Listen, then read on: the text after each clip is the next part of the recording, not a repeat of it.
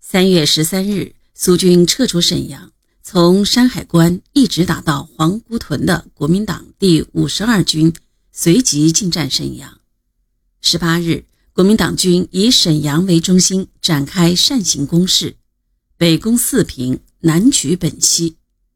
国民党东北保安司令长官杜聿明下令在四月二日进占四平，八日占领长春。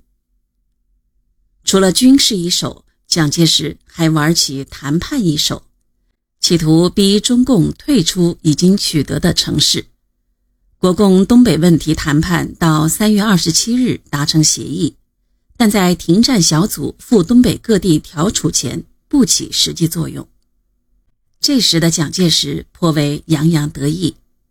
四月一日，他在四届二次国民参政会上演讲说：“东北九省在主权接收没有完成以前，没有什么内政可言。军事冲突的调处，只有在不影响政府接收主权、行使国家行政权力的前提下，才能进行。”这就是说，调处不能影响部队接收各城市的行动。形势是严峻的。自山海关、锦州失守后，东北民主联军在作战上基本采取且战且走的打法，争取时间休整部队、建立根据地。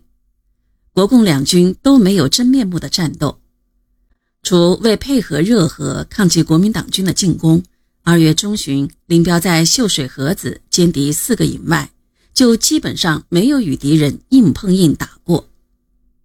到三月中旬，沈阳以西已非我有，中共能否占有东北半壁江山，全看能否在苏军撤退后控制北满各重要城市，全看能否在谈判中取得有利的成果，而取得这一切要有时间。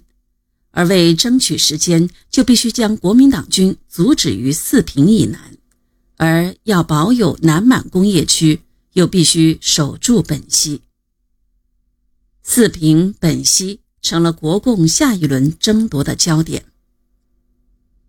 四平就称四平街，这里的地势并不险要，几乎可以说是一马平川，但是它具有独特的战略地位。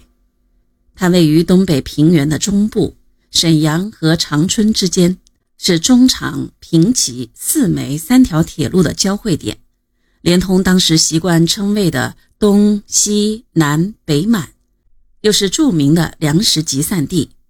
这些条件使四平成为兵家必争的战略要地。三月十三日，就在苏军撤出沈阳的同一天，苏军撤出四平。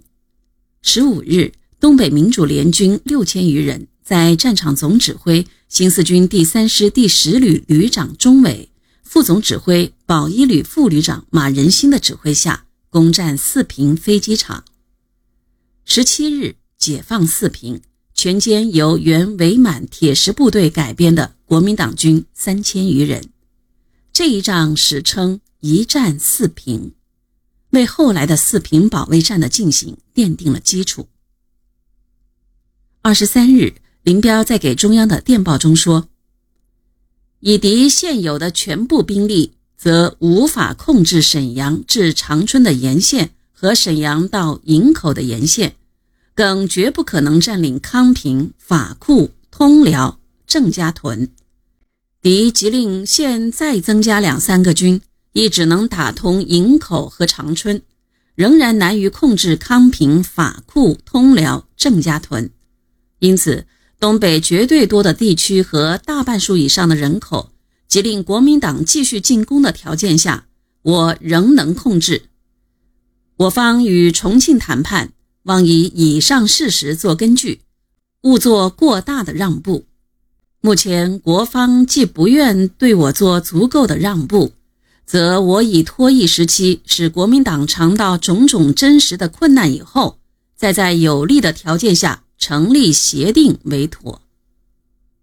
林彪并于二十四日建议中央：苏军突然北撤，我军应以一部兵力趁机控制长春路沿线城市，以阻止敌军北进，并请示派部队进占四平、本溪。作为东北主帅，林彪的乐观分析和建议不能不影响到毛泽东的判断和决心。